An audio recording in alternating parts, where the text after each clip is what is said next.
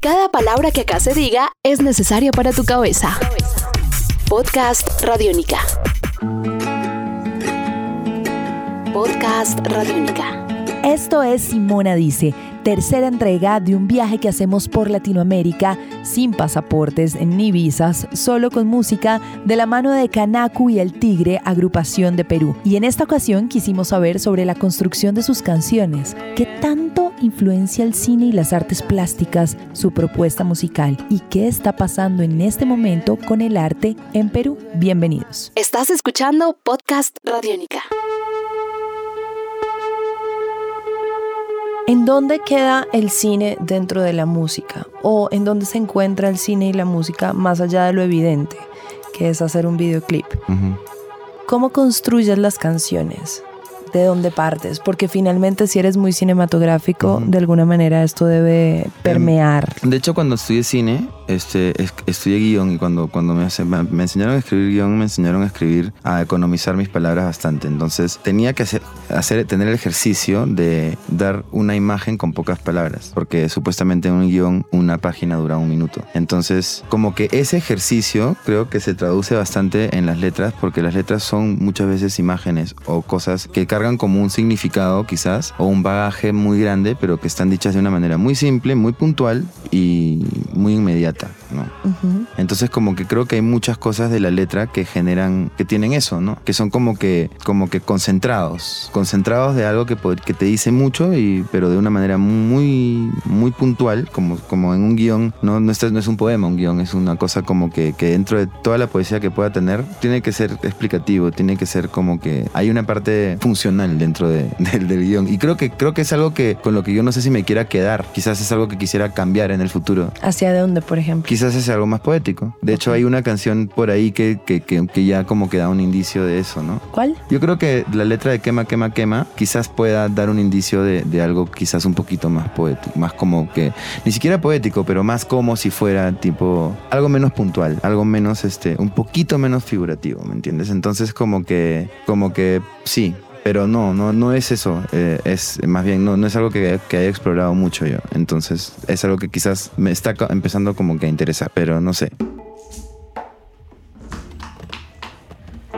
Hay mucho cine dentro de esta construcción de las imágenes y de las letras, pero también hay mucha plástica, entendida como el arte plástico, Ujú. ¿sí? en la construcción tanto de los videoclips, ¿no? Como del arte de los discos. ¿Cómo convive ahí también en la música y la plástica? ¿Sabes qué? Mira, no sé, porque yo, yo no me doy cuenta, ¿sabes? Creo de eso. Como que yo siempre veo como a otras bandas, amigas mías muchas veces, que digo, wow, estos son como, como qué plásticos que son, ¿no? Como que, que me sorprenden las cosas que hacen y veo como que las fotos y tal, y como que no sé, yo creo que en Kanaku es como, no, no sé, si se siente que hay como un razonamiento, pucha, muy elaborado detrás de eso, no lo hay. O sea, es como algo muy como... Genuino. Eh, sí, es como muy natural y, y- y- a veces me gustaría como que más bien que no lo, que, que sea diferente. Eso es algo que también podría cambiar porque, porque también es como chévere, ¿no? Tipo como que meterte de verdad como a, a- a construir algo como más, ¿no? O sea, hay como una inconstancia, una cier- cierta cuestión como, creo que estamos en un descubrimiento constante en Kanako y el Tigre.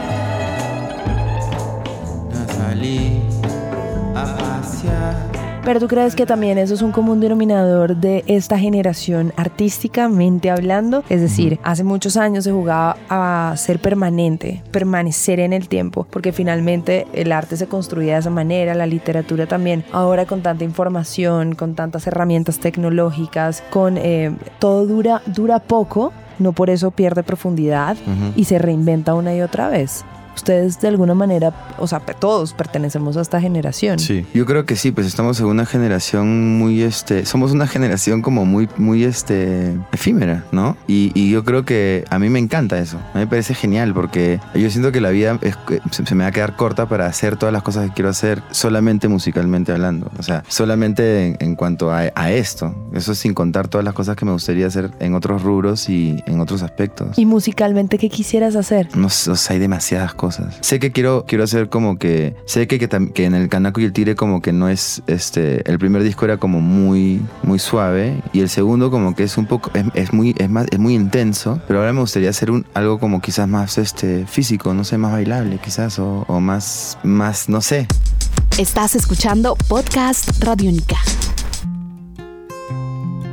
Finalmente también ahí aterrizamos a una tendencia que también tiene Perú, no sé, pienso en este momento una banda como Dengue, Dengue, Dengue, y es como le- lo elíptico que se ha vuelto el sonido, la música y la electrónica, como ha llegado a aterrizar como a lo tribal, como a, a lo simple, ¿sí? al baile, a no pensar tanto. Sí, yo creo que eso es algo que definitivamente me, me interesaría, tipo, no pensar tanto, quizás, quizás, claro, de hecho los dos primeros discos son estos discos que son un poco quijillosos en el sentido de que te, te exigen, que, o sea, como que te, te piden, no te exigen, pero medio que piden que te sientes quizás a escucharlo, ¿no? Y, y no sé, fácil como que también sería bueno hacer un disco que no, que no sea así y que, y, que, y que no te pida eso, ¿no? Y que fácil como que sea como ya, bueno, más como... No sé, no, es que los dos son libres de alguna manera, pero es, no sé, no sé. Te puse a reflexionar. Sí, lo que pasa es que como no tengo idea de, de por dónde voy a ir, o sea, no me gusta como decir, ah, voy a hacer esto y hacerlo, sino como que prefiero hacerlo y después des- darme cuenta de lo que estoy haciendo en todo caso o, o hablar de eso después de que ya se hizo. Estás escuchando Podcast Radiónica. En el aquí y el ahora, también eso nos hace pensar, sobre todo como la curiosidad latinoamericana y mundial de cómo es ser joven en Perú en este instante. Joven, digo un joven de 32 años como tú, que finalmente vive, vive la vida en el aquí y el ahora, tiene una banda, es artista. Digamos, ¿cómo está ese panorama del ser joven y artista en el 2016, 2017, o sea, en este aquí y ahora? Pucha, es- frustrante y es duro como siempre, pero es bien emocionante también porque también es, yo siento que este, mi generación de, de músicos al menos está este, como que experimentando los primeros eh, indicios de una sociedad, de una, digamos, de un, de un, de un público permeable. Entonces creo que el público era mu- mucho más cerrado antes. Y creo que todavía no es un público abierto, no, no, no me malinterpretes, porque no lo estoy diciendo porque no lo es, este, pero creo que esto es el primer momento en donde eso está, está empezando a cambiar y que creo que es como que entusiasmante por el hecho de que si eres optimista y puedes ver la gestión que se está haciendo por de parte de muchas personas que solamente quieren un cambio, man, ¿ya? que, sim- que simplemente viven como que porque, o sea, que, que simplemente tienen la música, digamos, la, la apertura de, ¿cómo te explico? Tienen como que esta ímpetu de querer, de querer formar algo, um, una identidad cultural en, en esa ciudad y en ese país y, y, y- y- que gente que legítimamente se está este, dedicando a, a eso y con, con mucha devoción en realidad y como que con, con, con ninguna clase de interés fuera de, de un, con, con con un- con una intención muy noble, muy, muy noble, ¿no? Es como que es, es chévere.